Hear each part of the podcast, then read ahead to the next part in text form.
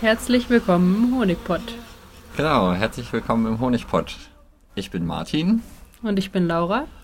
Und wir möchten gerne über Bienen sprechen. Genau, und euch was über Bienen erzählen. Ähm, ja, und wo fangen wir an?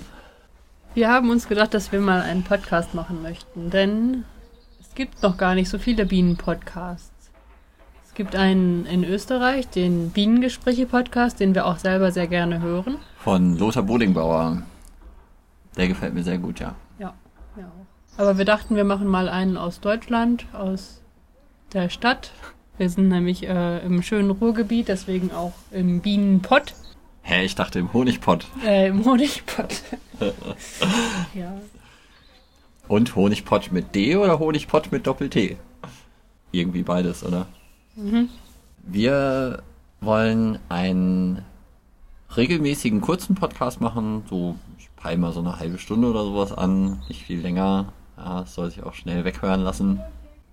Genau, und dann sprechen wir darüber, was so am Bienenvolk zu tun ist. Also je nachdem, wo wir gerade sind im Jahr, gibt es ja verschiedene Sachen, die am Bienenvolk zu tun sind. Und darüber sprechen wir unter anderem. Wer sollte denn unseren Podcast hören? Imker. Leute, die interessiert sind an Bienen. Also man muss keine Bienen haben, um diesem Podcast zu folgen, oder? Nicht zwingend. Wenn man allgemein interessiert ist, kann man das natürlich auch so hören. Ja, aber wir gehen schon auch ein bisschen auf die Details ein, was so am Bienenvolk los ist, jeweils, oder? Würde ich sagen. Ja, finde ich eine gute Idee.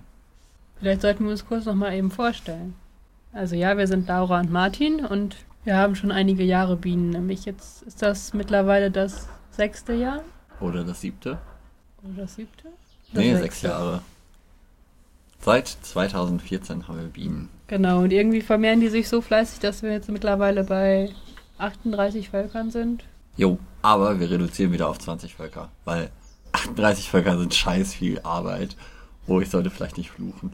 ähm, 38 Völker sind echt viel Arbeit und ähm, ja, bisschen weniger tut's auch. Genau, das ist ja nur ein Hobby. Ja, vorstellen. Genau, also seit äh, 2014 haben wir Bienen. Eigentlich ja, sind die Bienen nur ein Hobby, aber es macht ziemlich viel Spaß. Ähm, was muss man noch über uns wissen? Wir geben auch Einsteigerkurse zur Imkerei.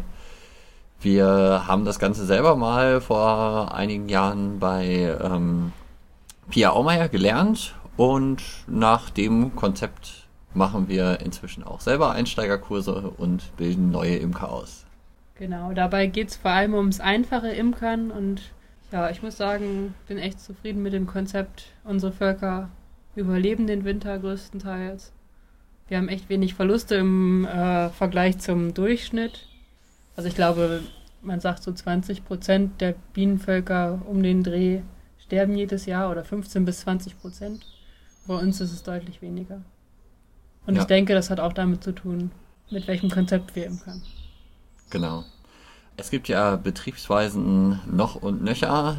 Wir werden in unserem Podcast hauptsächlich über ja, die Betriebsweise einfach Imkern ähm, sprechen. Also zwei Bruträume im Zandermaß. Ist das nicht nach dem BIV-Konzept?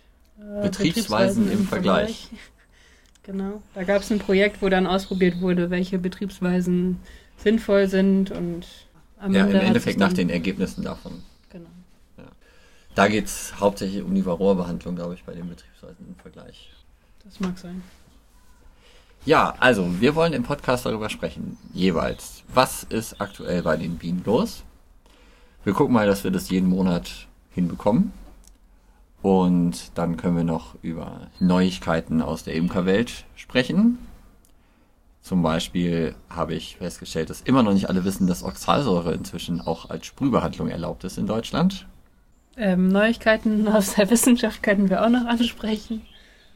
Also es gibt ja zahlreiche Bieneninstitute oder auch äh, zum Beispiel die Universität Hohenheim, die ein großes Bieneninstitut hat und die forschen eben auch sehr viel zu, zu den Bienen und ich finde es eigentlich ganz interessant, auch mal da so ein bisschen in die Ferne zu schauen, was es da so Neues gibt.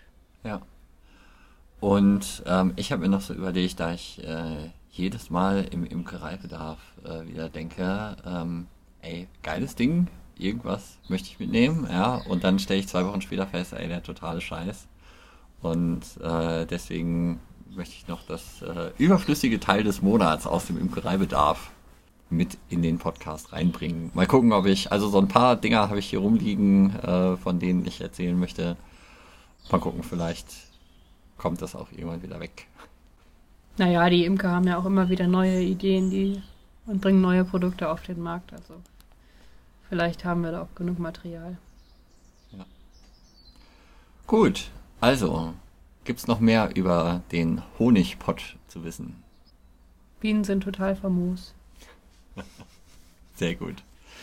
Ja, vielen Dank fürs Zuhören und dann sehen wir uns bei der, hören wir uns bei der ersten Regel. Hört ihr uns?